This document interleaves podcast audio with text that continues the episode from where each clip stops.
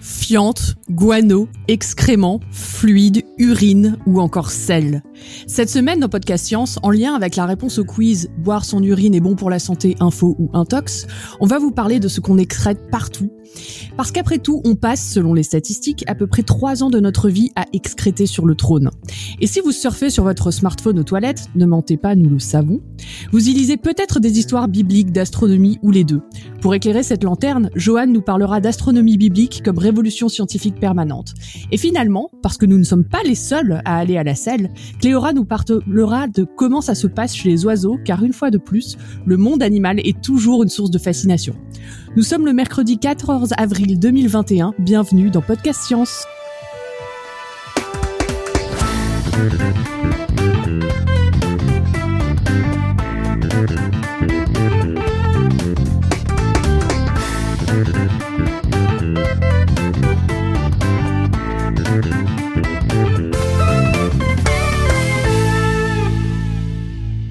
Alors ce soir, nous avons une, euh, une, table virtuelle plutôt bien remplie puisque nous avons Cléora depuis Perduville. Oui, salut à tous. Johan depuis Paris. Salut. Et Léa depuis Strasbourg. Bonsoir tout le monde. Pascal depuis pas loin de Mulhouse. Salut tout le monde. Irène depuis la Corse, gros retour. Bonsoir tout le monde. Et moi, Alexa, depuis Los Angeles, à 10 000 kilomètres comme d'habitude. Alors au sommaire de cette émission, on aura d'abord Johan qui nous parlera euh, d'astronomie biblique. Ensuite, nous enchaînerons avec la chronique de Cléora sur les osios et euh, et leur leur fiente, guano, etc. Et finalement, euh, Eléa répondra euh, au quiz. Et eh ben écoute, Johan, je te laisse commencer ta chronique du coup. Super, bah, merci beaucoup. Et, euh, et donc l'idée m'est venue en fait en discutant, euh, enfin ça faisait longtemps que je l'avais vu passer cette, astronomie biblique, mais euh, en voyant passer qu'il y avait des, gens qui en fait développaient des théories scientifiques autour de la Terre plate, quasiment scientifiques. Et du coup ça m'a surpris. Je me suis dit mais comment est-ce qu'on arrive à penser dans un monde comme ça? Et donc j'ai été regarder un petit peu qu'est-ce que c'était que le créationnisme en astronomie, car ça existe aussi. Donc n'hésitez pas à m'interrompre pour me poser des questions si vous décrochez au milieu. Je suis pas sûr à quel point c'est compréhensible. Je, je parlais de pas mal de, de, sujets en astronomie et de la façon dont les créationnistes le voient. Donc d'abord définissons un peu le créationnisme. Wikipédia le définit comme le créationnisme est la croyance religieuse qu'une création divine est responsable de la vie et de l'univers, contrairement au consensus scientifique qui soutient une origine naturelle au moyen de l'évolution. Et d'ailleurs, on voit direct que l'évolution, le, mot évolution est lâché euh, dès la première phrase parce que les créationnistes sont principalement opposés à la théorie darwinienne. Euh, et ici, je voudrais plus me concentrer un peu plus sur l'astronomie, sur le côté euh, univers de la première partie de la phrase. Déjà, remarquons que la définition est sans doute un peu large pour moi. En effet, il est tout à fait possible de considérer une origine divine à la vie et à l'univers et d'être en accord avec les toutes dernières découvertes du consensus scientifique. Alors ça demande un petit peu de flexibilité car la science évolue, parfois rapidement, très rapidement, on va y revenir à la fin de la chronique. Mais donc pour continuer à, croire en une origine divine de l'univers et de la vie et se tenir à la page des dernières découvertes scientifiques, il faut parfois adopter les mécanismes, adapter les mécanismes de sa croyance. Par exemple, un dieu à l'origine du Big Bang et des lois de l'univers, mais qui n'auraient aucune influence sur l'univers depuis, serait finalement assez compatible avec nos connaissances actuelles en astrophysique. Ou alors un dieu à la Spinoza, où Dieu est l'univers lui-même, bah finalement ça pose pas forcément de problème non plus, la science devenant alors une sorte de méthode pour comprendre Dieu, mais euh, pas forcément de raison. Certains d'entre vous me diront ah, c'est impossible, les croyants ne peuvent pas adapter leurs croyances à de nouvelles connaissances. Mais le fait est que la plupart des plus grands physiciens et biologistes de l'histoire moderne étaient croyants, donc ça veut dire que c'est sans doute possible.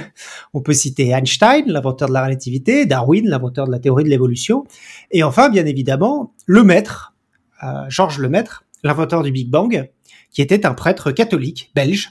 Donc il a passé toute sa vie à développer des scénarios de cosmologie en gardant une foi inébranlable en la création. Euh, et euh, Et en fait, il a séparé des notions. Dans sa tête, il y avait une séparation entre ce qu'il appelait le commencement, qui était la notion physique, de, qui a été plus tard appelé Big Bang, euh, et la création, qui serait une sorte de notion euh, métaphysique, un concept philosophique et, religieux. Euh, donc je, je cite euh, le maître qui, qui dit dans une interview le problème de la création garderait son sens métaphysique dans le sens de la dépendance de tout être, de nous-mêmes. Toutes choses ont été faites par lui, avec une majuscule, lui étant Dieu, et rien de ce qui a été fait n'a été fait sans lui. Mais ce problème serait totalement dégagé de la cosmologie, de ce fond étrange de l'espace-temps où s'évanouissent toutes nos notions familières dans l'absolue simplicité. Donc, au sens de la définition donnée plus tôt, le maître est un créationniste. Il n'en reste pas moins l'un des inventeurs de la cosmologie moderne. Mais là, je voudrais parler spécifiquement du moment où le créationnisme entre frontalement en conflit avec la science. Justement quand il manque de flexibilité quand la Genèse décrite dans la Bible, le Talmud ou le Coran, n'est pas une interprétation symbolique euh, ou philosophique, mais un document scientifique crédible qu'on doit croire au pied de la lettre, à prendre avec la même fiabilité qu'une observation au télescope, ou même encore plus d'ailleurs, comme nous le verrons plus tard. Mais alors, s'il est possible de rejeter le consensus scientifique, comment expliquer toutes les observations bizarres que nous faisons depuis 300 ans? Bizarre pour les gens qui, croient littéralement à, la Bible, qui ont été interprétés par la quasi-totalité des scientifiques comme autant de preuves que l'univers a 13,8 milliards d'années, que les espèces évoluent, que la Terre tourne autour du Soleil et non l'inverse. Donc, une des façons, ça peut être de rejeter euh, tout en bloc, comme une immense théorie du complot sur 300 ans, avec des centaines de milliers de scientifiques dans le coup, ce qui n'est pas très charitable ni très raisonnable, car il faut bien reconnaître en allumant son téléphone portable ou en prenant son injection de vaccin que la science, ça marche plutôt pas mal. Mais il existe une autre voie, c'est de se battre contre le consensus scientifique avec ses propres armes. Utiliser la méthode scientifique pour expliquer l'accord des observations avec les textes de la Genèse. Euh, du coup, les scientifiques qui sont dans le consensus ne sont pas euh, une sorte de théorie du complot, c'est juste que les scientifiques qui sont dans le consensus se trompent. Et euh, l'astronome biblique est un autre Galilée qui se bat pour changer la vérité scientifique, qui se trouve collé parfaitement avec la Genèse. C'est de cette voie spécifique dont je voudrais vous parler, de ce qu'on pourrait appeler l'astronomie créationniste, une discipline qui tente de mettre en accord les observations de l'univers avec ce qui est écrit dans la Bible, avec plus ou moins de succès. Ces astronomes créationnistes ont leur revue qui est appelée The Biblical Astronomer. C'est une revue qui est annoncée comme un trimestriel et dont le credo, recopié à la fin de chaque numéro, est le suivant. The Biblical Astronomer est fondé sur le prémisse que la seule information absolument fiable sur l'origine et le but de tout ce qui existe et se produit est donnée par Dieu, notre Créateur et Rédempteur, dans la Sainte Bible. Toute entreprise scientifique qui n'accepte pas cette révélation d'en haut sans réserve, nous la rejetons et la considérons comme condamnée d'avance en raison de ses prémices infondées. Nous croyons que la création s'est déroulée en six jours, de 24 heures, et que le monde ne date pas de plus de 6000 ans environ. La Bible nous apprend que la Terre ni ne tourne quotidiennement autour d'elle-même, ni n'effectue une révolution annuelle autour du Soleil, elle est absolument immobile dans l'univers. Et je vous promets que c'est une revue qui se veut scientifique. Il y a des vrais articles scientifiques publiés dedans. Mais effectivement, ils ont un credo qui est euh, ce que je viens de vous lire. Donc comment est-ce qu'on peut faire de la science sur ça? Donc on a des astronomes qui ont l'air un peu croisés euh, bah, vers le 15e siècle environ, peut-être, peut-être même encore un peu avant. Euh, avant de les traiter de teubés, regardons certains de leurs papiers en détail. En particulier celui sur l'expérience de Michelson-Morley. Et c'est une expérience qui est intéressante parce que c'est une expérience qui est fondamentale pour eux et c'est aussi une expérience qui est fondamentale pour la physique. C'est une expérience qui est absolument fondatrice de la physique moderne, qui a été réalisée à la fin du 19e siècle, dans les années 1880. Il s'agissait de mesurer des propriétés sur le milieu dans lequel se baladent les ondes électromagnétiques, euh, dont la lumière et d'autres ondes électriques, qu'on appelait à l'époque l'éther. Donc euh, Michelson et Morley, qui sont des, instrumentalistes de génie, veulent mesurer la vitesse de la lumière dans l'éther avec une très grande précision. Donc le dispositif technique euh, est un peu technique. est un peu compliqué. Avec euh, ça, utilise des, des ondes euh, optiques. Euh, je serais ravi de vous en parler, mais c'est un peu compliqué ce soir. Mais en gros, le principe est d'utiliser la Terre comme un laboratoire. L'idée, c'est de comprendre à quelle vitesse la lumière se balade dans ce milieu de l'éther. Et on sait que la Terre, puisqu'elle tourne autour du Soleil, se déplace à 30 km par seconde dans l'univers, parce qu'elle tourne autour du Soleil, et ça on peut le calculer grâce aux lois de Newton. On connaît à peu près la vitesse de la lumière, on sait que c'est à peu près 300 000 km secondes.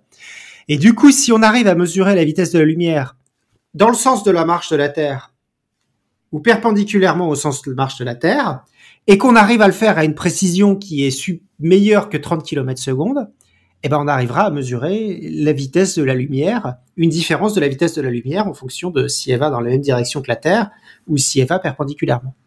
Est-ce que c'est clair cette partie-là? Conceptuellement, ça va. Ok, oui. parfait. Et donc Michelson construit sa machine optique très ingénieuse qu'on appelle un, un interféromètre de Michelson pour mesurer cet effet et il ne trouve rien. Ah, zut, manque de précision, se dit-il. L'expérience s'est refaite. À chaque fois qu'un progrès technique permet de gagner en précision, toujours le même résultat. À la fin, l'instrument a une précision supérieure de 4 fois à l'effet attendu, donc les, les 30 km par seconde qu'on s'attend à trouver, et toujours rien. Bon, Michelson en déduit, je cite, S'il y a un mouvement relatif entre la Terre et l'éther luminifère, il doit être petit. L'éther luminifère, c'est l'éther dans lequel se balade la lumière. C'est ce milieu dans lequel se balade la lumière. Voilà. Donc il y a un truc qu'il comprend pas, c'est comme si l'éther, euh, je sais pas, il se baladait en même temps que la Terre, il bougeait en même temps, mais euh, bon, bah, bref, euh, pas très clair, mais ça marche pas. Et en fait, bah, pour tout physicien, en fait, l'histoire s'arrête pas là. 20 ans plus tard, en fait, Einstein publie sa théorie de la relativité restreinte. Et à la base de la théorie, en fait, il y a le principe fondateur de la relativité. En fait, la vitesse de la lumière dans le vide, c'est une constante et ça varie pas en fait. C'est pour ça qu'il n'arrivait pas à le trouver. Donc, pour bien comprendre ce que ça veut dire, je vais expliquer un petit peu. Imaginons que vous êtes dans une voiture et vous lancez une balle de tennis dans le sens de la marche.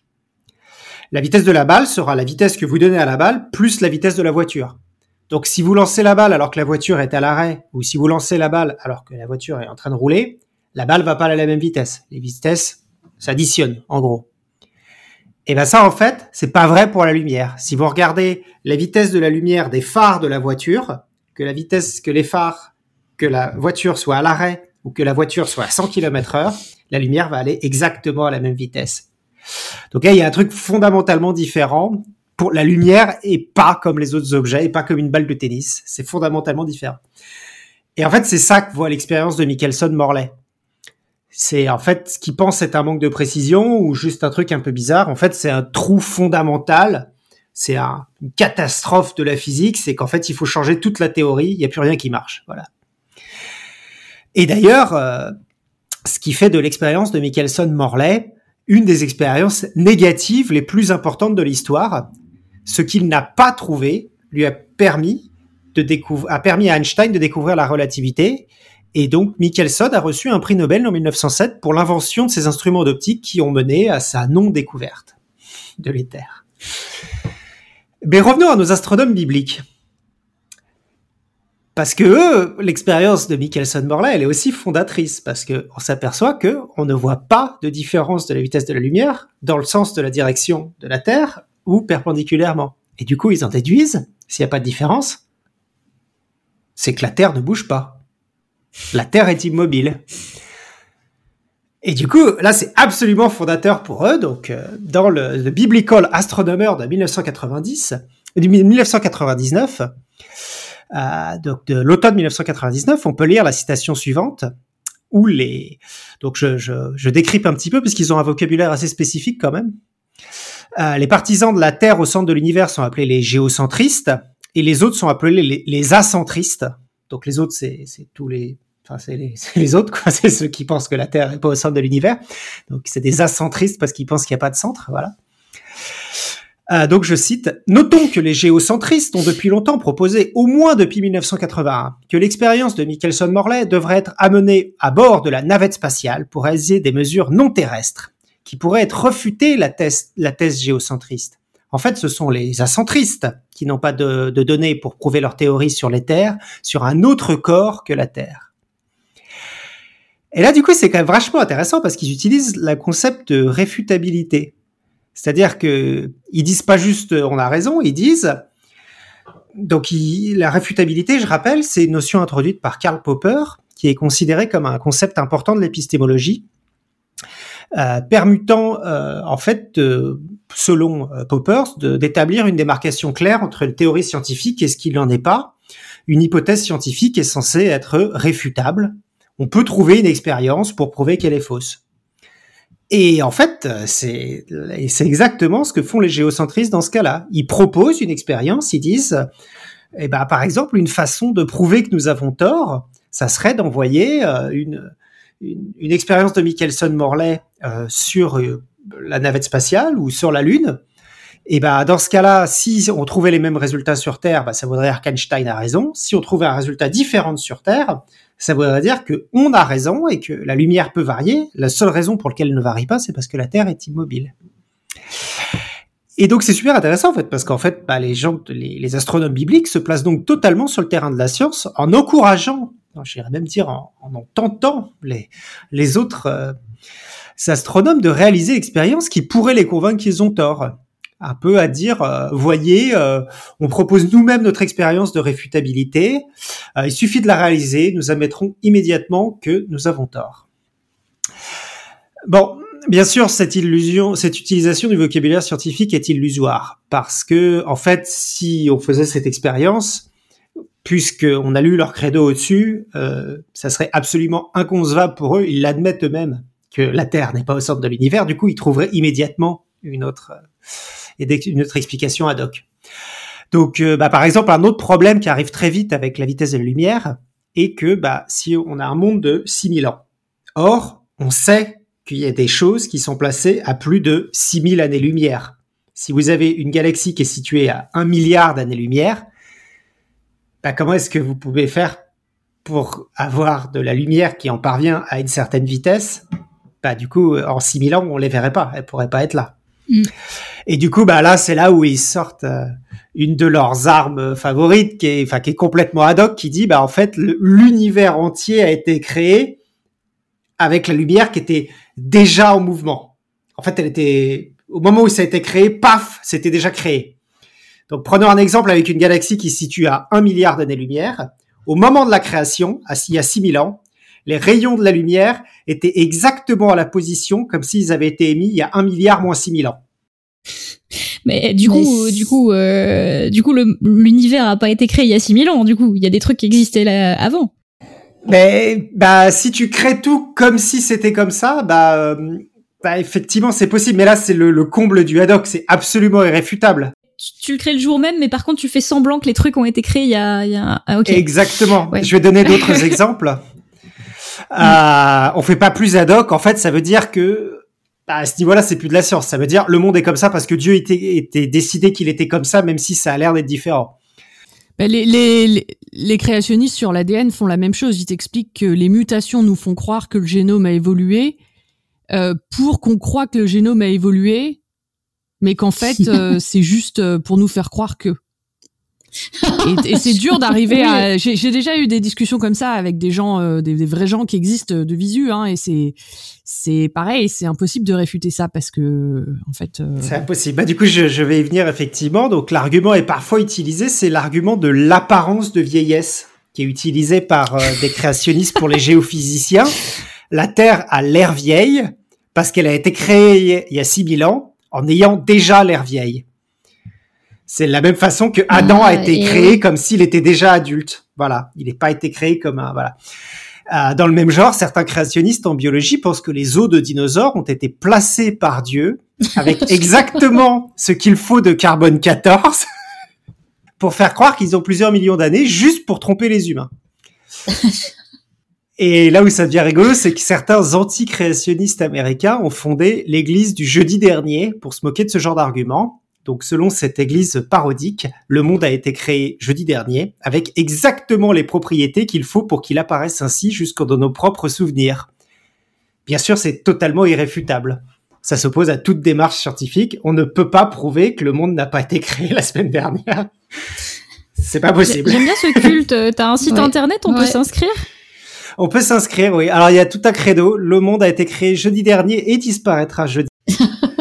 Vous êtes la seule personne à exister et tous les autres gens font partie de l'expérience pour vous tromper. Merde, c'est un peu. C'est un culte assez parano. Hein.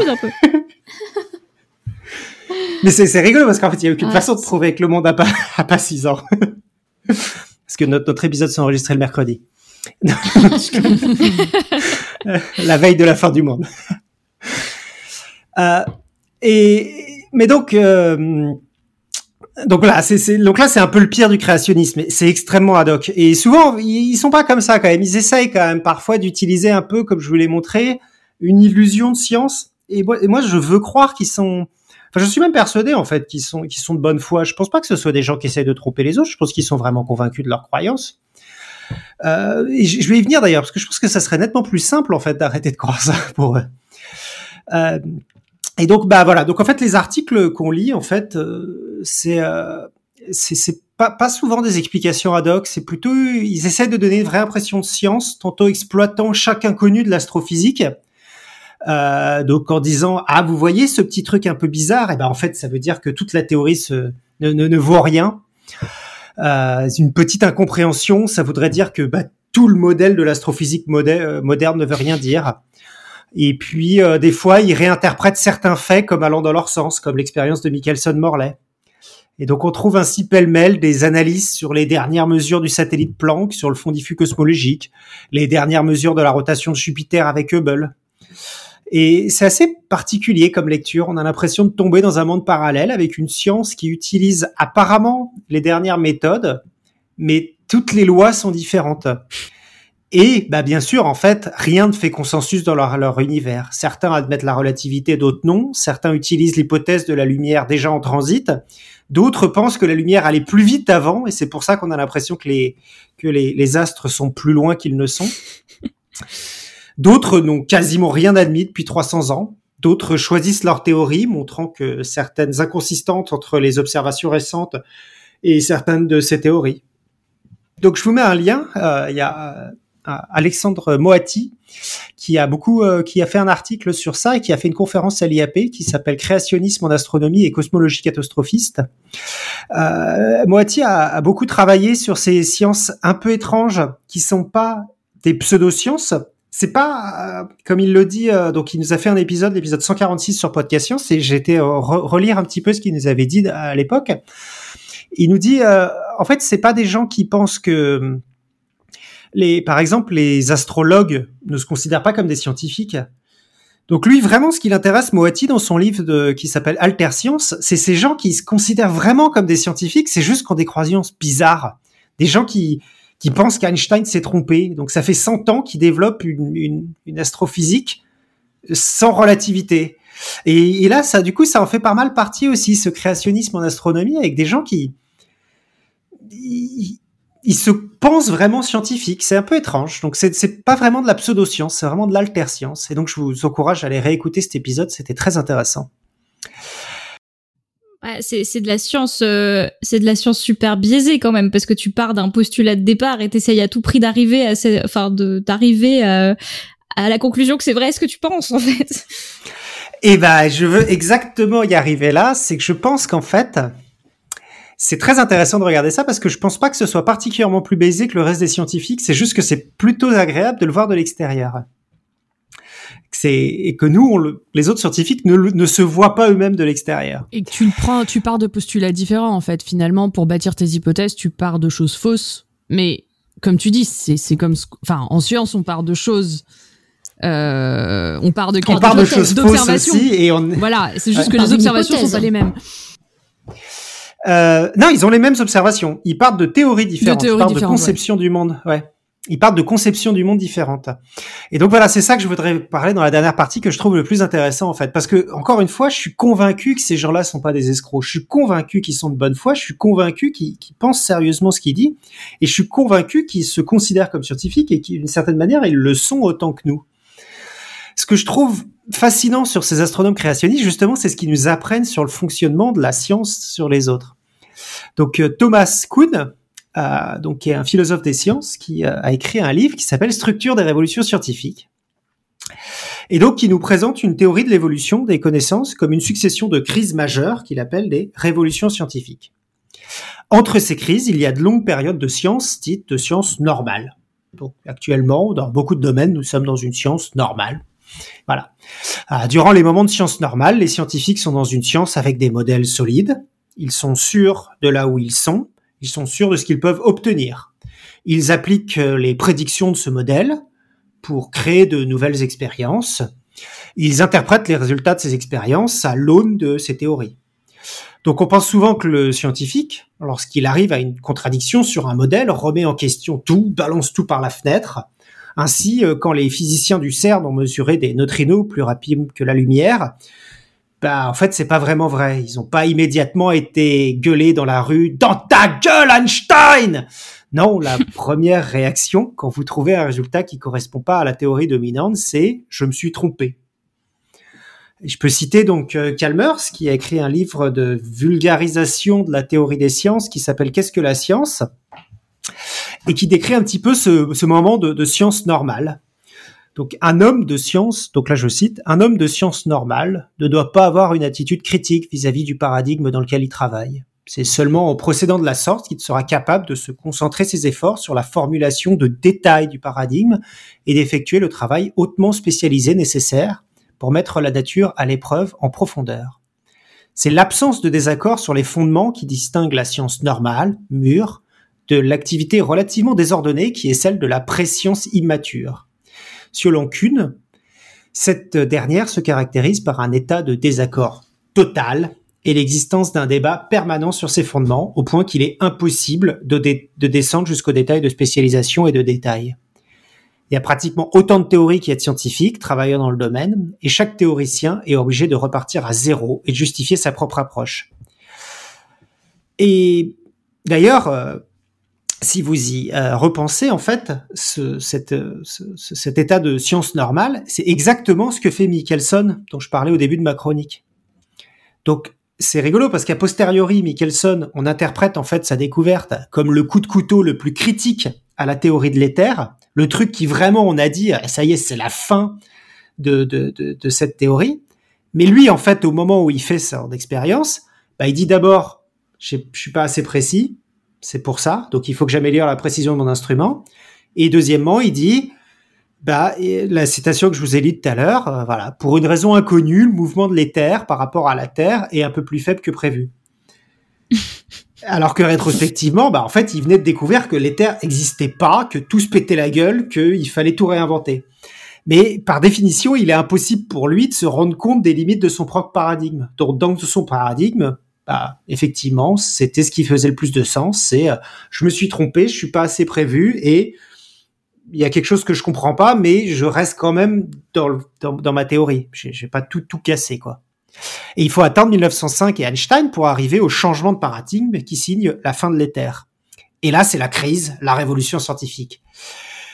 Mais la crise n'apparaît que si beaucoup de preuves s'accumulent contre les fondements particulièrement importants de la théorie. Faut qu'il y ait vraiment des trucs majeurs, vraiment très, très désagréables, des coups violents et répétés portés à la base de la théorie qui finissent par ébranler la confiance des scientifiques. Et il faut bien d'ailleurs comprendre que c'est pas une, théorie, une période facile du tout. Donc je recite encore euh, Chalmers. Quand les anomalies en arrivent à poser de sérieux problèmes à un paradigme, c'est une période de grande insécurité pour les scientifiques qui souffrent les tentatives pour résoudre le problème se font de plus en plus radicales. Les règles édictées par le paradigme se relâchent progressivement. Les hommes de science normales entrent dans des débats philosophiques et métaphysiques et essaient de défendre leurs innovations d'un statut, d'un statut douteux du point de vue du paradigme par des arguments philosophiques. Les scientifiques vont jusqu'à exprimer ouvertement leur désaccord avec le paradigme et le malaise qu'ils ressentent. Kuhn cite la réponse de Wolfgang Pauli à ce qu'il voyait comme une crise de plus en plus grave de la physique autour de 1924. Donc Pauli, c'est un des inventeurs de la mécanique quantique, c'est, il a eu un prix Nobel, c'est absolument un génie. Mais donc au moment de cette arrivée, alors qu'il a fait partie de cette révolution scientifique, au moment où il arrive, il confie ainsi à un ami, en ce moment, la physique est de nouveau terriblement confuse. En tout cas, c'est trop difficile pour moi et je voudrais être acteur de cinéma ou quelque chose du même genre et n'avoir jamais entendu parler de physique. Donc on voit quand même que c'est il a eu un prix Nobel pour la révolution qu'il a amenée. Hein, mais il faut dire à quel point c'est compliqué à ce moment-là. En temps de crise, le sol sur lequel des générations de scientifiques ont élaboré des théories cède d'un coup. La science perd alors tout caractère prédictif pour un moment, parce que ce qui fait la prédictivité d'une science, c'est la théorie. C'est que au sein de cette théorie, vous pouvez dire la théorie prédit que. Du coup, on va l'observer par une expérience. S'il n'y a plus de théorie où il y en a plein de différentes, il n'y a plus de prédiction. Tous vos repères s'écroulent. C'est comme si vous étiez en train d'explorer une pièce dans le noir avec une lampe de poche et vous vous êtes en train de vous émerveiller de ce que vous voyez au plafond et de tout d'un coup, vous vous apercevez que ce que vous croyez être le plancher en dessous de vous, en fait, c'est une simple poutre au-dessus du vide. Heureusement, assez rapidement, un autre paradigme arrive qui permet de remplacer le précédent. Paoli a ainsi participé à l'invention de la mécanique quantique. Et une fois ces principes bien solidifiés, ils permettent à nouveau de faire des prédictions absolument fantastiques, permettant alors à des générations de chercheurs de faire de la science dite normale, bien plus productive et bien plus fructueuse. Et là où je veux en venir, en fait, c'est que l'astronome biblique, c'est une opportunité incroyable d'observer un paradigme en crise depuis l'extérieur. C'est une discipline somme toute relativement proche d'une discipline scientifique, en tout cas dans ses ambitions, à ceci près qu'elle est incapable de se remettre en cause comme d'ailleurs le dit credo de la revue que je vous ai lu tout à l'heure. Je vous recite le credo de la revue. Toute entreprise scientifique qui n'accepte pas cette révélation d'en haut, sans réserve, nous la rejetons et la considérons comme condamnée d'avance en raison de ses prémices infondées. Et donc, c'est assez incroyable, en fait. C'est qu'on le voit de l'extérieur et c'est, c'est la seule fois où on peut le voir de l'extérieur.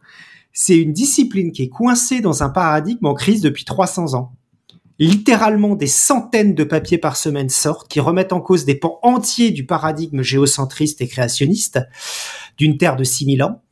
Mais les gens de cette discipline, par leur formation, par leur éducation et par leurs croyances, sont absolument incapables de renverser leur vision du monde. Et l'astronome biblique est au milieu d'un radeau au milieu de l'océan, en train d'essayer d'écoper et de mettre des rustines sur un truc qui est plus sauvable depuis longtemps, tantôt en donnant une explication bancale d'un phénomène surprenant, tantôt en pointant une, pointant incongruité dans la science acceptée et l'exhibant comme une preuve irréfutable que l'héliocentrisme est en bout de course. L'astronomie biblique est en pleine révolution scientifique, mais on sent que c'est de plus en plus difficile à tenir. Le dernier numéro de The Biblical Astronomer est paru à l'automne 2014 et il semble que la revue ait définitivement cessé de paraître. J'ai quand même une question, ouais, sur, ouais, sur, ces, sur ces gens. Genre, qui sont ces gens? Est-ce qu'il y en avait beaucoup? Il y avait quatre revues par an pendant 20 ans. Il y a eu quatre revues par an, plus que ça, 30 ans, je crois, quelque chose comme ça. Euh. C'est non, il y a vraiment des gens qui pensaient ça, oui. Et donc euh, oui, il y a le lien en bas là. J'hésite un peu à le partager, mais on parle au passé, mais on peut parler au présent aussi. Hein.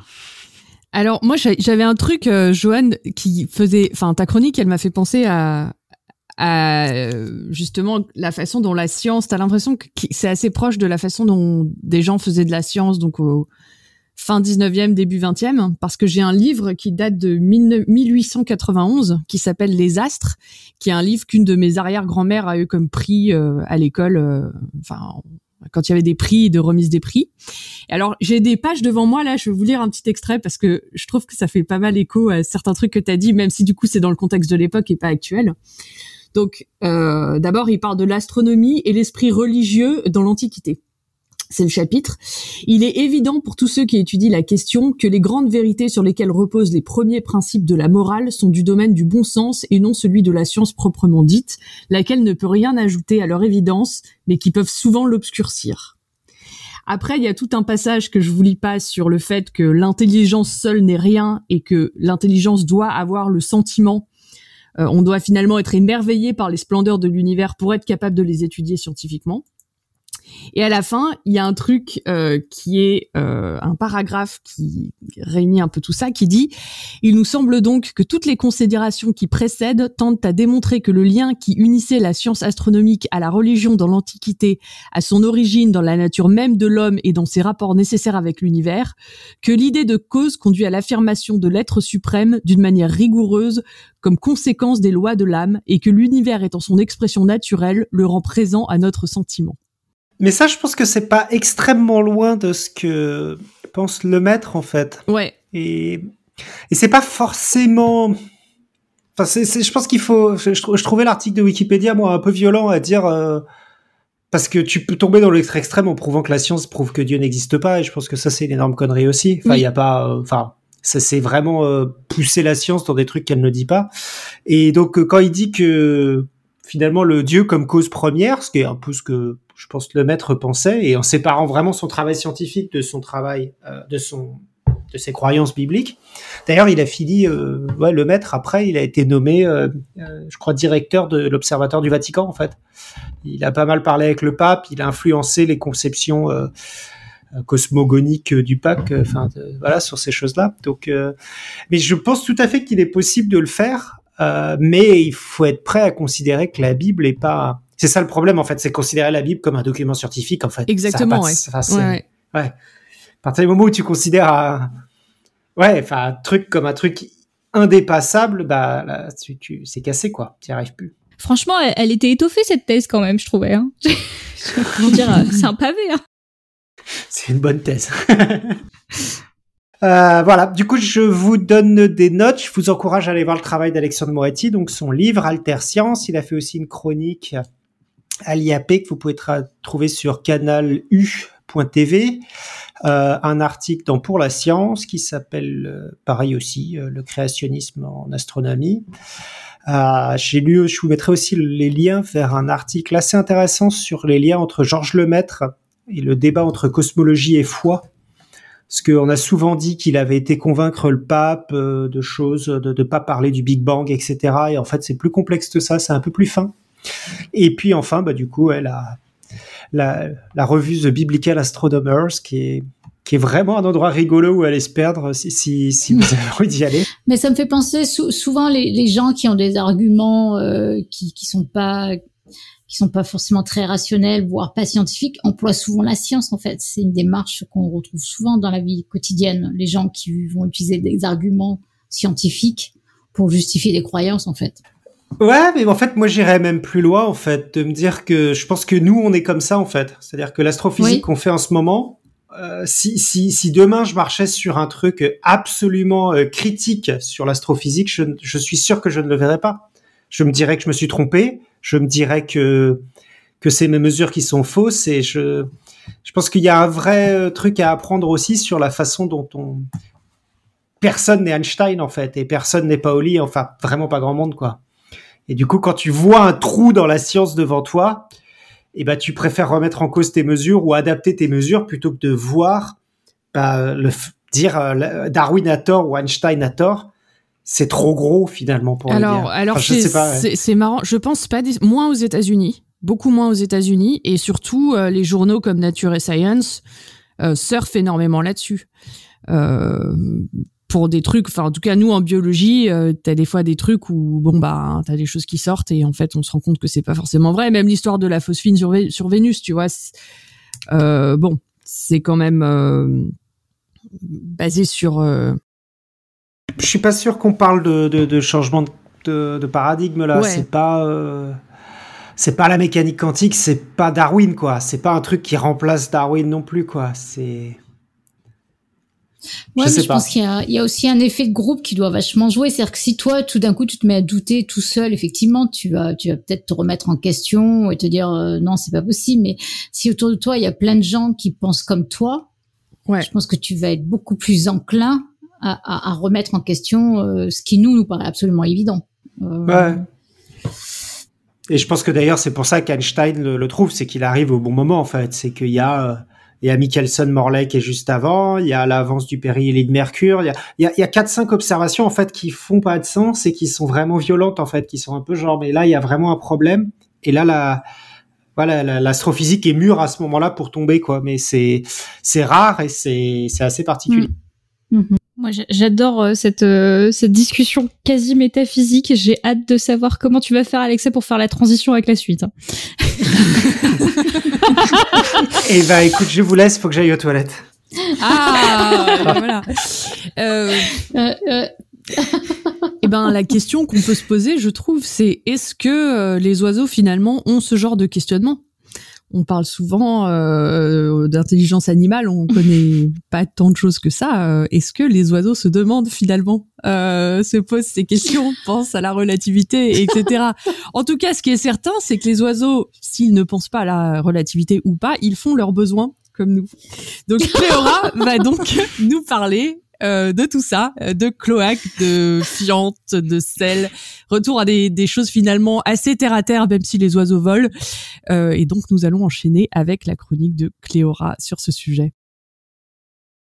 Coucou à tous et bienvenue dans une nouvelle petite chronique des Zozio. Aujourd'hui, j'aimerais commencer par une petite anecdote personnelle pour une fois, où j'avais environ 7-8 ans. Donc imaginez-vous, petit enfant, à vous balader dans la rue. J'allais à pied à mon école primaire et à une rue d'y arriver, voilà pas qu'un satané piaf se lâche sur moi. Sur mon épaule gauche, un gros caca d'oiseau dégouline encore, tellement qu'il y en avait. Oh bordel, la taille du truc, ça pouvait être qu'un gros pigeon. Vous l'aurez compris, Aujourd'hui, on va parler guano et fiente d'oiseau, qui fera peut-être écho à la réponse au quiz du moment si l'urine est bonne pour la santé.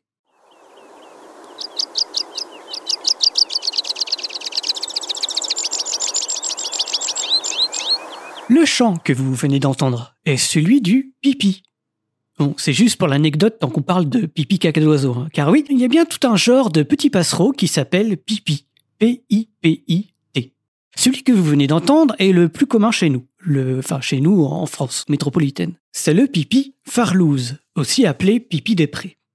Vivant dans des milieux très ouverts et préférentiellement humides, le pipi est un peu l'alouette des champs qu'on rencontre partout dans nos campagnes, mais plus pour les marais et les prairies humides. Dans son comportement, on a l'impression qu'il est toujours pressé et qu'il a une forte envie de pipi au point qu'il chante la plupart du temps en plein vol, genre euh, Attendez, je reviens, je vais aux toilettes, mais euh, n'oubliez pas, je suis toujours le coin. Et oui, les oiseaux font souvent leurs besoins. Ils n'ont pas comme nous un réservoir à urine, une vessie. Sauf pour l'autruche ou le nandou, une autre espèce voisine de l'autruche. Pourquoi ces oiseaux-là ont une vessie, pas les autres? Bah, euh, parce que, enfin, je sais pas. euh, Ah, parce que ces oiseaux, ces oiseaux ne volent pas, tiens. Car comme ils ne volent pas, le poids de l'urine en eux, ça ne les gêne pas. Non, en fait, hein, j'en sais rien. C'est juste une supposition et ce qu'on lit ici et là. Juste que c'est un fait. Du coup, l'autruche est le seul oiseau qui urine. Ce que vous entendez n'est pas l'urine de l'autruche, mais une fontaine pour l'illustrer. D'ailleurs, le pipi euh, de l'oiseau, euh, c'est transparent. Malgré tout, comme pour tout oiseau, tout passe par le même trou.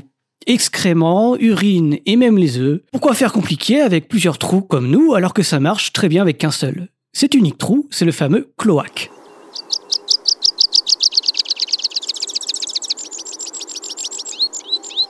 Ainsi, à part pour l'exception de l'autruche qui sépare un peu les deux, sel et urine, comme si on séparait le jaune d'œuf du blanc, normalement, lorsqu'on regarde une fiente d'un oiseau, bah, tout n'est pas séparé. C'est à la fois l'urine et l'excrément de l'oiseau, à la fois liquide et solide, à la fois blanc et vert marron voire noir. C'est bon, vous avez l'image d'une fiente d'oiseau en tête, une jolie fiente bien déposée, c'est comme un œuf sur plat si vous voulez. Mais inversé. Ce qui est liquide est autour. Le truc au milieu foncé et solide, ce sont les sels, les excréments, donc, enfin, logique. Et le truc blanc, liquide et un peu pâteux autour, en gros, c'est majoritairement l'urine de l'oiseau. Ça doit être blanc. Si c'est vert ou jaune, bah, c'est comme nos propres glaires. C'est qu'il y a un truc qui cloche, quoi. Je dis ça, je dis que c'est en gros l'urine, car si je comprends bien, c'est pas exactement de l'urine comme les mammifères. C'est bien un déchet de molécules composées d'azote, l'urée donc comme nous, mais avec davantage d'acide urique et très peu d'eau. De l'acide urique. De l'acide donc. C'est plutôt corrosif du coup. Pas au point de vous brûler la peau en quelques secondes, mais quand même. Par exemple, quand on tape fiente dans un moteur de recherche, la première chose qu'on retrouve c'est Attention, les fientes d'oiseaux abîment la carrosserie des voitures. Voici comment nettoyer votre carrosserie. Ouais, vous aussi, vous avez déjà garé votre voiture sous un arbre pour la retrouver tachetée de fiente comme un dalmatien? Bon, bah, a priori, c'est la première préoccupation des personnes quand on tape le mot fiente dans un moteur de recherche. En fait, l'acide urique reste de l'acide et peut, a priori, marquer à jamais la carrosserie. D'autant plus que c'est pas facile à réellement nettoyer. Fiente sèche, on peut enlever l'excrément foncé d'une petite pichenette, comme ça, ça part vite, quoi. Mais le liquide pâteux blanc, lui, est beaucoup plus difficile à enlever. D'autant plus qu'il est peu soluble dans l'eau. Donc ça veut dire que même la pluie retire difficilement le blanc de la fiente. Voilà. Si vous ne le saviez pas, comme ça vous le savez, c'est cadeau. Comme une fiente sur une voiture. Ah.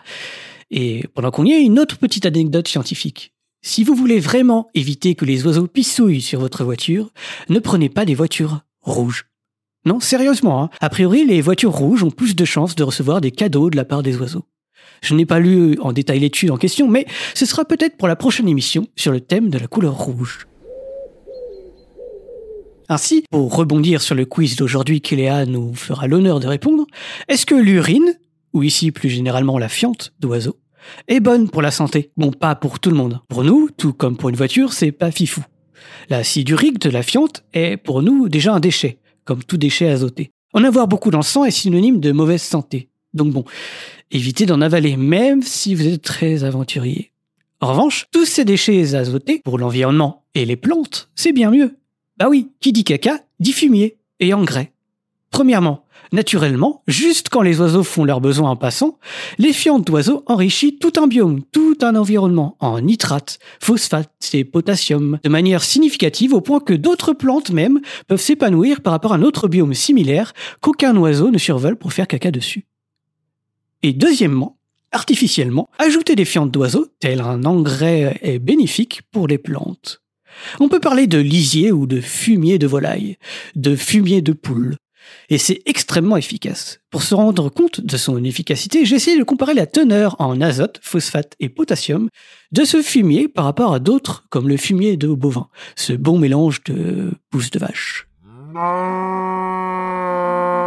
J'ai pris trois petites sources francophones, une belge, une canadienne et une française. Elles rentrent toutes dans un bar et la première dit Je suis la plus sérieuse, j'ai carrément des fréquences d'analyse avec des courbes en cloche. Bref, ça on s'en fout, hein, c'est juste pour la blague. Donc en comparant les teneurs en certains éléments chimiques dans le fumier de plusieurs animaux de la ferme, grosso modo, pour une tonne de fumier donc, celui de volaille, le fumier de volaille, contient au moins 5 fois plus d'azote que le fumier de bovin. Et au moins 4 fois plus de phosphate et 2 fois plus de potassium. Tout ça, ce qui font l'engrais, quoi, l'azote, phosphate, potassium. En bref, donc, le fumier de volaille semble surpasser tous les autres fumiers au même point comparé. Après, euh, ce que je viens de dire est un peu à relativiser. Les effluents et déjections de bovins et autres mammifères détiennent beaucoup d'eau. Les animaux aussi sont également plus volumineux qu'une simple poule. Du coup, la litière dont compose le fumier est davantage présent. En gros, il y a donc une histoire de volume à prendre en compte là-dedans aussi. Une fiente, c'est bien plus facile à transporter aussi, par exemple. Ça, d'ailleurs, ça peut être un autre avantage. On peut aller chercher le fumier de fiente d'oiseaux un peu partout dans le monde, tellement c'est facile à transporter. Et c'est pas un hasard que je vous en parle, car ça existe vraiment des petites usines naturelles de fientes d'oiseaux à l'autre bout du monde pour fournir nos magasins. Non, non, hein, sérieusement, hein. on appelle ça du guano. Du guano. G-U-A-N-O. Vous en avez euh, déjà entendu parler? Sinon, si vous n'avez jamais entendu parler, le guano vient du péruvien, donc certainement de l'espagnol, voulant dire fiente d'oiseaux de mer. Petit clin d'œil à Alexa aussi, on parle aussi de guano quand on nomme les déjections de chauves-souris, et voire même parfois des fois de phoques.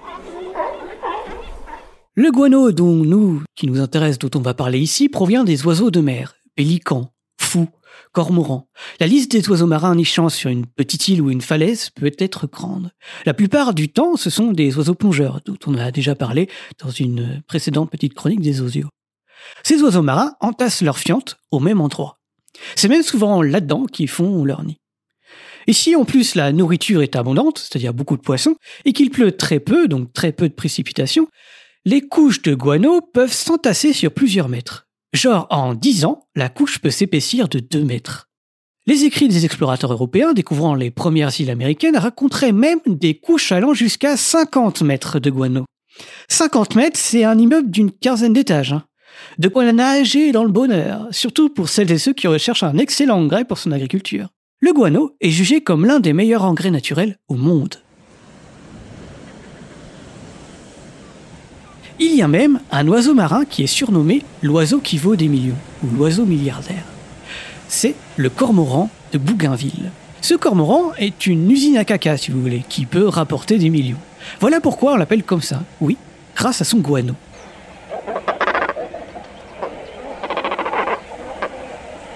Même son nom anglais, il y a guano dedans. On l'appelle Guanay Cormorant. Il fait la taille d'un cormorant, donc un peu moins d'un mètre, est tout noir, gorge et ventre blanc, et a le contour des yeux qui sont rouges. Il vit par groupes de centaines et centaines, souvent sur une petite île isolée. Alors, imaginez l'odeur déjà, mais aussi surtout que pour faire leur nid, ils utilisent aussi leur guano. Ce cormoran vit le long des côtes chiliennes et péruviennes, du Chili et Pérou donc. Les deux pays ont de l'or à leurs pieds grâce aux oiseaux marins. Durant tout le 19e siècle, le Pérou était une puissance économique et un pays stable grâce au guano. Rien que ça, rien que le guano. Comme quoi, marchander de la merde, ça peut rapporter. Entre 1820 et 1866, on appelle au Pérou cette période l'ère du guano. À l'époque, la demande de cet engrais était telle que même aux États-Unis, en 1856, était adoptée une curieuse loi qui autorisait, et qui autorise même encore aujourd'hui, n'importe qui à réclamer, au nom des États-Unis donc, toute île inhabitée avec du guano dessus.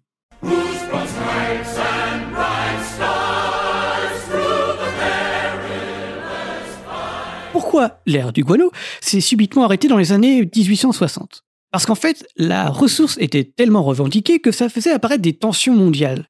La guerre hispano-sud-américaine est même surnommée la guerre du guano. Oui, oui, des tensions et des guerres ont carrément éclaté à cause du guano. Topo l'écrivait sur son blog, hein. La guerre, c'est la merde. En fait, en 1863, l'Espagne s'empare des îles Chincha. Trois petites îles à une vingtaine de kilomètres des côtes péruviennes. Genre, au calme, l'armée espagnole arrive, et s'installe sur ces îles du Pérou. Soi-disant parce que le Pérou avait des dettes envers l'Espagne, la mère patrie en tant qu'ancienne colonie. Surtout qu'il me semble qu'à l'époque, le Pérou était déjà indépendant. Donc tous les voisins, péruviens, chiliens, équatoriens et boliviens, ont vu rouge que l'Espagne arrive et débarque comme ça. On leur volait leur caca doré. Il a fallu finalement trois ans de conflit avant que les Espagnols se retirent. Et ce n'est qu'un conflit parmi d'autres, hein, peut-être le plus médiatisé d'ailleurs.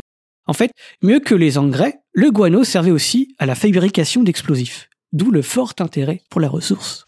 Le fil vert sur le bouton vert, le fil rouge sur le bouton. Après, ensuite, les années passées, on a pu synthétiser industriellement engrais et explosifs. Donc le guano perdait de sa valeur et tout le monde s'en foutait. Il y a eu donc tout un siècle à vide pour le commerce du guano.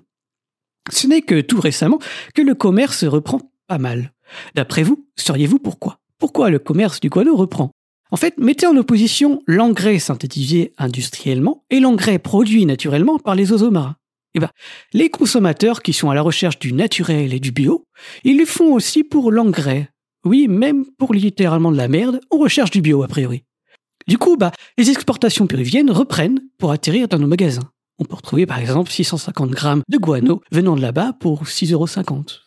Bref, l'agriculture biologique remet en marche le commerce du guano.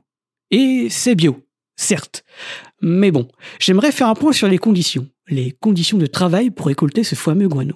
Mais c'est de la merde Car des fois, on dit que c'est bio, mais éthiquement, et les conditions de travail sont loin d'être très, euh, comment dire, très propres et vertes et éthiques. Comme souvent les ressources de guano sont sur des petites îles isolées, les travailleurs sont amenés en bateau donc. Et ils mangent et dorment sur place dans des conditions assez spartiates, avec de l'eau douce transportée par bateau aussi.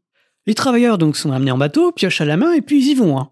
50 tonnes de guano chaque jour. Si le guano est le long de la falaise, hop, une petite corde, et puis on y va. Hein. S'il y a 2 mètres de couche, hop, on pioche, malgré la poussière que ça génère. Bon, le ministère de l'Agriculture a beau fournir des masques, mais inefficace car la poussière bouge carrément le masque. Et puis aussi, malgré l'horrible odeur d'ammoniac qui pestifère. D'ailleurs, l'ammoniac, l'acide urique, tout ça, ça ronge la chair. En plus des tiques qui pullulent sur l'île, qui grimpent sur vous depuis la terre. tout ça, ça donne pas trop envie d'y vivre, ni d'y travailler. Bref. Mais sinon, hormis ça, le guano, hein, c'est bio. Je vais faire caca chez Pour conclure cette petite chronique, l'urine, ou plus généralement ici les fientes d'oiseaux, c'est bon pour la santé.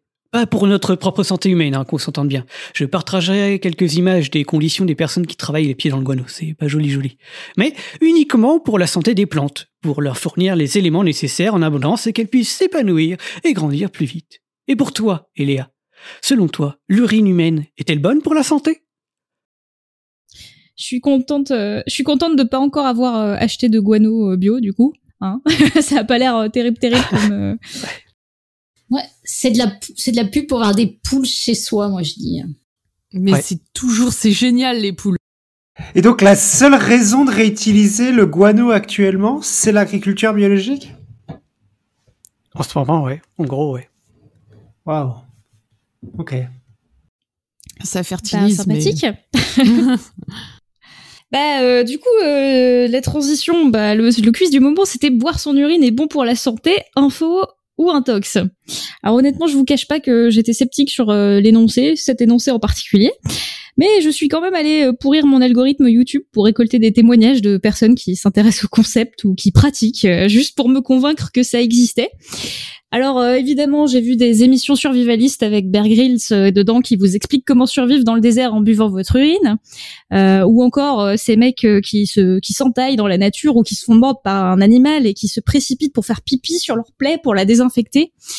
Euh, j'ai aussi vu des des films de science-fiction euh, comme Waterworld dans lequel Kevin Costner euh, bah, distille son pipi, hein, euh, où euh, j'ai lu dans Dune que on pouvait faire dans les mondes de science-fiction des combinaisons qui filtraient les excréments pour survivre à la sécheresse dans un monde mortellement aride. Bref, boire son pipi, ça fait travailler l'imaginaire sur le plan de la survie. Mais figurez-vous que la boire à des fins médicinales, c'est une pratique réelle qui serait déjà attestée dans des manuscrits médicaux qui datent d'il y a 5000 ans. Ah, mais ça Et doit être coup, vrai a- alors. Ouais, voilà. du coup, c'est ancien, donc ça doit être vrai. Et donc, euh, on appelle cette pratique euh, de nos jours euh, urinothérapie, parce qu'on aime bien mettre des thérapies derrière tous les mots de la langue française.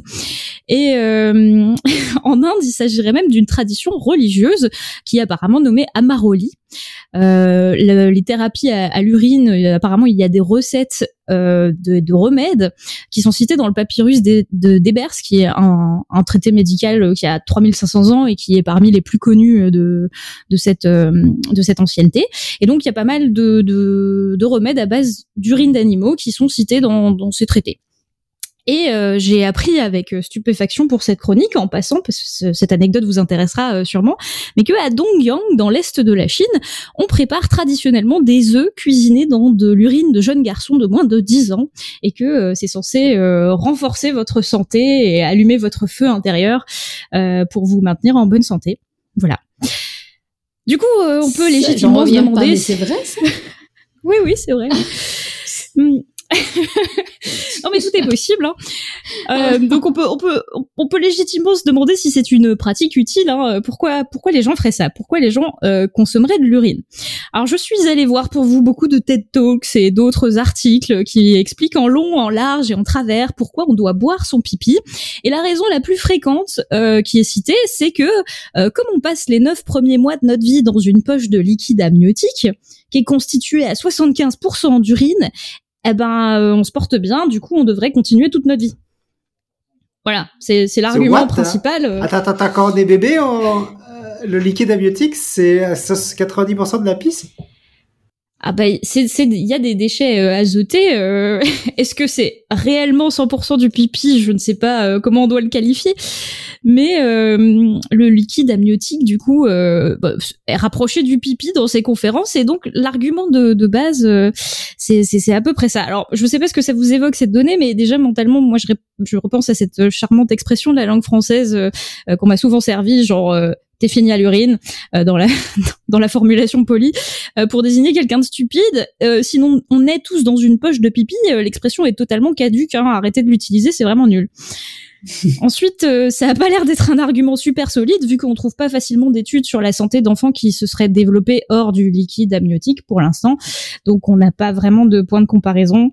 Euh, on va laisser planer le doute sur cet argument. Voilà. Donc bon, l'urine, bon ou pas bon? Euh, Décortiquons un peu la composition de ce liquide doré supposément bénéfique. Euh, l'urine, c'est quoi? Alors, c'est un fluide biologique qui est sécrété par les vertébrés pour évacuer les déchets liquides qui transitent dans l'organisme. Alors, pour les déchets solides, on a les excréments. Comment ça se passe quand on remplit sa vessie d'urine concrètement? Alors là, on va faire un petit passage euh, par la case anatomie, euh, physiologie, tout ça. L'urine, c'est le résultat de la filtration du sang à travers les reins. Je vais pas vous le faire dans le détail, mais c'est un processus euh, digne d'un procédé industriel super high-tech. Euh, pour cela, le sang passe par l'artère rénale, qui est l'autoroute qui mène euh, au rein. Et le rein, c'est un agrégat de petites unités filtrantes qu'on appelle les néphrons, dans lequel il y a tout un circuit de filtration avec une partie très importante qu'on appelle le glomérule. Cette partie va d'abord faire une première filtration du sang pour générer ce qu'on appelle l'urine primitive. Et euh, dans l'organisme, cette étape va filtrer du coup environ 180 litres de sang par jour, dont une grande partie va être réabsorbée, ce qui fait qu'en moyenne, on finit par produire entre 1,5 et 2 litres d'urine par jour. Je trouvais euh, un chiffre de 1,8 litres d'urine euh, par jour en moyenne, qui s'accumule dans la vessie et qu'on évacue grâce au phénomène de miction, qui est le mot joli pour faire pipi. Euh, donc au moment où l'urine euh, primitive du coup est réabsorbée, la réabsorption se fait grâce à plusieurs mécanismes et dépend en partie de deux hormones, la vasopressine et l'aldostérone, et ça, ça va permettre de récupérer de l'eau et du sodium en fonction des besoins de l'organisme, ce qui permet de rester toujours à l'équilibre en cas de déshydratation. C'est quand même pas mal. Merci les reins. Alors, on se retrouve donc à la fin de ce processus avec euh, le liquide en or qui s'accumule dans notre vessie et qui, au final, est, composé, grosso modo, hein, de 95% d'eau. Jusque-là, tout va bien. De 2,5% d'urée, qui est globalement une molécule utilisée par l'organisme pour évacuer les déchets azotés. Euh, alors là, euh, juste 2,5%, ça paraît pas beaucoup, mais l'urée, attention, euh, c'est quand même pas super sympathique à boire comme ça, et c'est une molécule qui est plutôt euh, irritante. Elle est utilisée dans l'industrie pour plein d'usages, dont la confection d'engrais agricoles, comme disait Cléora tout à l'heure. C'est utilisé pour faire des, des engrais, hein, les excréments. Euh, c'est utilisé en additif parfois dans le diesel de voiture, en laboratoire comme agent dénaturant de protéines, et euh, c'est même utilisé dans l'industrie en agent brunissant des bretzels industriels. Voilà, c'est tout ce que vous devez retenir comme info, parce que le bretzel c'est important. Donc consommer en grande quantité et pas dilué, euh, l'urée clairement c'est un truc qui peut vous nuire. Voilà. Donc euh, comme ça, a priori, on se dit que boire son urine en grande quantité, ça, ça pas forcément, euh, voilà, tout, ce qu'on, tout- toutes les vertus qu'on pourrait lui prêter. Alors, qu'est-ce qui reste dans les derniers pourcents Euh, les quelques derniers pourcents, il y a quelques enzymes, euh, des minéraux et des ions qui étaient dans le corps en excédent et du coup qui ont vraiment été filtrés, hein, ils n'ont pas été réabsorbés par le corps pour compenser. Et on peut trouver des traces de molécules parfois surprenantes, parce que euh, le job de l'urine, en gros, c'est d'évacuer toutes les substances étrangères à l'organisme qui ne seraient pas absorbées, et euh, un certain nombre de médicaments passent donc dans les urines. Alors ça donne lieu à quelques anecdotes historiques qui sont particulièrement croustillantes, et je vous en ai sorti quelques-unes pour cette chronique. Par exemple, prenons la pénicilline. Les médecins se sont rendus compte qu'entre 40 et 99% de la pénicilline que vous ingériez était excrétée dans l'urine. Du coup, en 1942, au moment où une grande pénurie de pénicilline frappait euh, les États-Unis pendant la Deuxième Guerre mondiale, les médecins se sont mis à cristalliser l'urine des patients pour pouvoir réextraire la molécule et euh, essayer de compenser un peu. Voilà. Merci l'urine. Heureusement qu'ils étaient là. Mais c'était Euh, une idée, c'était, c'était une idée où ils l'ont vraiment fait, en fait? Ah, ils l'ont vraiment fait, ouais. Ah, ils l'ont vraiment fait, ouais. Ah ouais. Donc euh, bah, j'ai trouvé euh, un article qui, qui parle de ça. hein. Je, je remettrai euh, les liens dans les notes d'émission parce qu'on a décidé qu'on allait remettre les notes d'émission sur le sur le blog. Vous êtes contents. hein. Donc on peut te refiler le médicament plusieurs fois en fait. C'est ça. Ah Bah, à chaque C'est le même qu'hier, monsieur. Voilà, à chaque fois tu perds euh, une, une quantité hein, quand même, euh, puisque tu, tu absorbes la pénicilline et tu la métabolises en partie, sinon euh, sinon elle aurait pas vraiment euh, d'effet.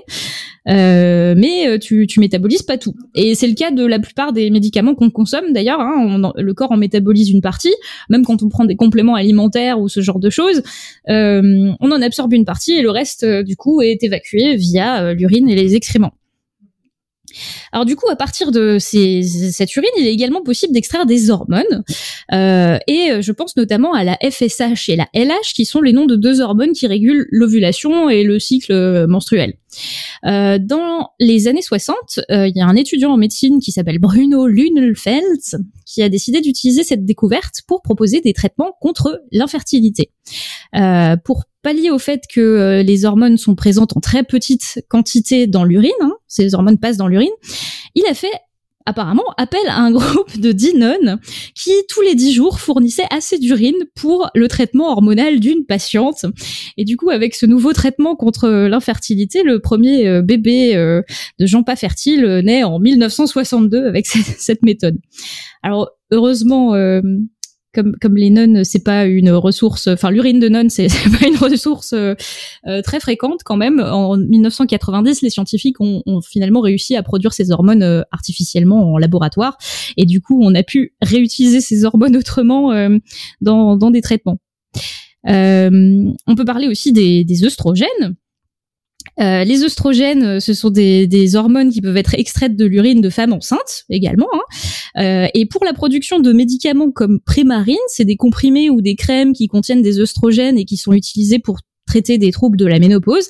Eh bien, on utilise toujours de l'urine de jument. Voilà, de jument enceinte, évidemment. Alors, hein. et, Léa, t'as as, pensé parler des tests de grossesse à l'ancienne ou pas? Non? Pas du tout. Alors en fait, euh, il y avait des tests de grossesse. Euh, j'avais utilisé ça quand j'avais fait un cours sur les hormones, euh, où des femmes urinaient sur des lapines. Je crois que ça se faisait encore dans les années 50, et même avant ça sur des des, des crapauds. et en fait, quand donc ils injectaient de l'urine de femmes enceintes à des lapines pour voir si ça déclenchait l'ovulation. Donc c'était un test de grossesse. Et pour les crapauds, c'était mettre de l'urine de femmes sur un crapaud pour voir si ça déclenchait la ponte. Et c'était euh, une façon de voir si en fait on avait des hormones de grossesse. Il me semble, je suis pas sûre, on, a qu'à lui faire une petite pub euh, pour la. Je crois que la boîte à curiosité, j'ai vu passer une vidéo sur YouTube. Je me demande si elle a pas fait une petite vidéo là-dessus justement récemment. Euh, faudrait vérifier. J'ai juste vu passer le titre. Ouais, c'est possible. Mais euh, voilà, donc donc c'est des choses qui permettaient de regarder les hormones dans les dans l'urine qui font écho à ce que tu disais. Et, donc c'est la preuve que l'urine contient toutes sortes de choses comme des, comme des hormones. Et, euh, et maintenant vous savez qu'il y a encore des médicaments euh, vendus euh, actuellement qui sont fabriqués à base d'urine d'animaux et notamment de juments. Voilà, vous êtes prévenus. Euh, alors, euh, du coup, euh, toutes ces molécules, ça peut poser des questions. Et dans le cas de certaines molécules qui passeraient du coup dans l'eau d'évacuation des toilettes, par exemple, eh ben, est-ce que ça pourrait devenir nocif et conduire à une réingestion de composés à travers l'alimentation, par exemple? Je sais qu'il y a eu, j'ai trouvé une publi pendant cette recherche, et c'est le cas pour la carbamazépine. La carbamazépine, c'est une molécule anticonvulsive qui est utilisée dans le traitement des douleurs neuropathiques. Et en France, je crois que c'est commercialisé sous le nom de Tegretol euh, pour euh, l'épilepsie, pour le traitement de l'épilepsie. Et euh, du coup, dans le cas de cette molécule-là, si on utilise de l'eau d'évacuation de toilettes de gens qui ont fait pipi cette molécule, la molécule passe dans l'eau, elle passe du coup dans les végétaux qui l'absorbent dans le sol, et on peut la réingérer en mangeant les légumes qui ont été arrosés avec cette cette molécule. Voilà. C'est euh, est-ce que c'est nocif euh, pour la santé euh, L'étude ne le dit pas, mais en tout cas, c'est possible et il faut y penser.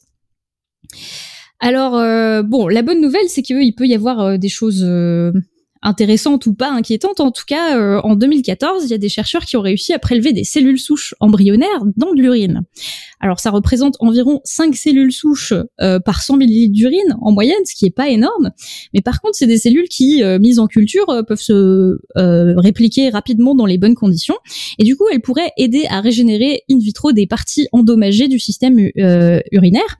Et avec un peu de persévérance, peut-être qu'on saura un jour différencier d'autres types cellulaires pour régénérer d'autres organes à partir de l'urine. L'avantage, c'est que c'est gratuit euh, et que euh, bah, ce n'est pas très invasif de, de prélever ces cellules. Donc euh, c'est plutôt intéressant. Alors, je reviens juste sur la pratique du début qui consiste à désinfecter les plaies à l'urine parce que euh, j'ai longtemps pensé que l'urine était stérile parce qu'on dit souvent l'urine est stérile et c'est pour ça qu'il faut l'utiliser pour désinfecter des plaies. Et en fait, j'ai trouvé une étude de 2012 dans le journal de microbiologie clinique euh, qui débunk euh, cette idée-là, selon laquelle l'urine est stérile. En, en, en, réalité, nos vessies sont peuplées de bactéries qui ne sont pas cultivables en laboratoire et du coup, avec des tests classiques euh, de, croissance bactérienne, eh ben on peut pas détecter ces, ces bactéries. Mais euh, votre votre urine n'est donc pas stérile. Donc, euh, se stériliser ses plaies à l'urine, ça peut être pratique si vous n'avez rien d'autre du tout, mais en réalité, rester au désinfectant classique ou juste nettoyer à l'eau et au savon, ça pourrait être un bien meilleur plan que s'étaler du pipi sur vos blessures. Juste, voilà, pour le pro se survie si jamais vous êtes dans cette situation. Voilà. Euh, donc j'ai cherché, hein, j'ai cherché longtemps, et pour finir euh, cette chronique, euh, les quelques études cliniques existantes euh, sur l'utilisation de l'urine en thérapie, ça concerne surtout des thérapies à l'urine de vache, et c'est des papilles qui viennent surtout d'Inde. les vaches sont sacrées là-bas, et l'urinothérapie, ça vient beaucoup de l'Inde. donc beaucoup d'entreprises sont, prêtes à faire le grand saut pour commercialiser des produits dérivés de l'urine pour tout usage, hein, à boire, en application externe contre l'acné, entre traitement de la lèpre, de l'épilepsie ou de l'anémie, et même en traitement des cancers. Euh, mais les résultats ne sont pas euh, très convaincants pour l'instant, et donc euh, il n'y a pas de d'études scientifiques solides et convaincantes qui viennent appuyer l'usage de l'urine pour toutes ces solutions. Alors par contre, c'est un effet de mode et les livres d'urinothérapie et les urinothérapistes, ça existe bel et bien et ça n'a pas l'air de s'essouffler, euh, en particulier euh, dans des communautés de personnes dont le postulat de base est que tout ce qui sort de notre corps et qui est naturel ne peut que nous faire du bien. Voilà. Donc, euh, si cette pratique vous intéresse, attention quand même, hein, parce qu'on ne boit pas son urine n'importe comment, selon les urinothérapistes. Euh, les manuels précisent que apparemment on ne peut pas boire son urine euh, n'importe comment. Il faudrait la boire euh, précisément le milieu du premier jet d'urine de la journée, qui est meilleur que les autres jets d'urine du reste de la journée.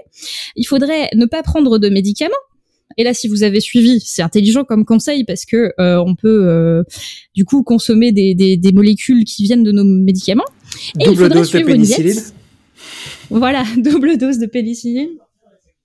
Et il faudrait aussi suivre une diète assez stricte qui ne contiendrait aucune protéine animale. Et là, on comprend la raison, c'est que euh, les protéines animales, c'est de l'azote, et l'évacuation de l'azote, du coup, c'est l'urée. Donc, techniquement, si vous mangez moins de protéines de protéines tout court, hein, parce que protéines animales et protéines végétales, ça reste euh, en vrai euh, des protéines. Si vous mangez moins de protéines, eh bien, euh, vous avez techniquement moins d'urée et donc moins de danger que cette urée vous, vous porte préjudice. Donc voilà, mode d'emploi assez strict, ça paraît tout de même contraignant pour quelque chose dont l'efficacité n'est pas formellement prouvée. Je dirais qu'on reste donc sur une intox qui à minima ne devrait pas vous intoxiquer après tout, chacun fait ce qu'il veut et il ne vous reste plus qu'à tester. C'est vrai que c'est gratuit. On vous demande juste un truc. N'oubliez pas de nous écrire pour nous dire quel goût ça a. C'est pour la science. Mmh. mmh alors on attend vos, du coup, on attend vos expériences, hein, les auditeurs. On a envie d'avoir des, on a envie d'avoir des retours. Euh, oui, euh, tout à fait. Alors du coup, c'est Aude, toujours hein, la, seule courageuse qui a eu le courage de nous envoyer une réponse pour ce quiz. Merci Aude d'avoir sauvé l'honneur de tous les auditeurs de Podcast Science, euh, qui nous a envoyé une, une citation de Colette euh, qui dit « La femme est capable de tous les exercices de l'homme, sauf de faire pipi debout contre un mur. » Et euh, nous avions, nous femmes du Podcast Science, quelques objections envers cette phrase. tout à fait, car Eléa et moi, nous avons une ouais artificielle pour euh, bah, pour faire pipi debout, euh, notamment en rando, mais pourquoi pas aussi ailleurs. Ça marche très bien. Moi, j'ai comme projet de l'utiliser dans les chiottes de la fac, étant donné qu'il y a que à mon étage il y a uniquement des des, des WC hommes, ce que je trouve euh, pas normal. Donc voilà, donc c'est un espèce de petit, de, enfin le mien, peut-être le tien est différent, c'est donc une une petite extension en un tube en plastique et ça ça marche bien. Voilà, c'est Une, une, petite gouttière euh, qui permet de ne pas euh, s'accroupir pour faire pipi, euh, notamment dans des endroits particulièrement dégueulasses comme des festivals, des, des, des toilettes, des toilettes à l'autre bout du monde dans un pays où il n'y a pas beaucoup de chasse d'eau, par exemple. Voilà, ce genre d'utilité, c'est vraiment bien. Ça s'appelle un pisse debout. Et euh, bah, c'est peut-être le moment de passer à la conclusion. Cette, euh, cette émission s'étire comme une fiente vers sa fin.